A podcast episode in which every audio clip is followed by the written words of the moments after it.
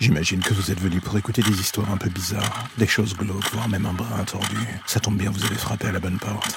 Prenez votre lampe torche, faites attention vous allez marcher, et n'écoutez pas les hurlements au loin pendant le voyage qui va suivre. Bienvenue dans l'ombre des légendes.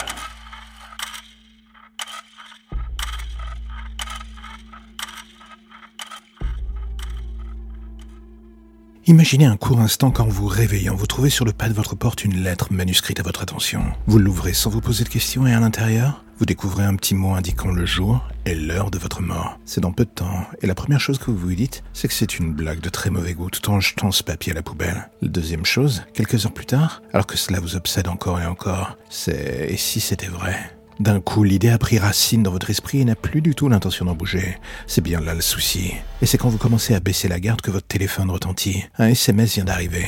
Vous l'ouvrez. Toujours la même date et l'heure qui va avec. Quelqu'un s'amuse à jouer avec vos nerfs et veut vous faire craquer. Ou peur en fait. Ou juste les deux à la fois. Vous pensiez ne pas avoir d'ennemis. Et pourtant d'un coup, tout ce que vous preniez pour acquis n'a plus vraiment de sens. Vous voulez vous persuader du contraire, mais là d'un coup, la vérité est la suivante. Vous avez peur, vous n'êtes plus dans le contrôle de la situation. Et sincèrement, ça commence à vous rendre fou.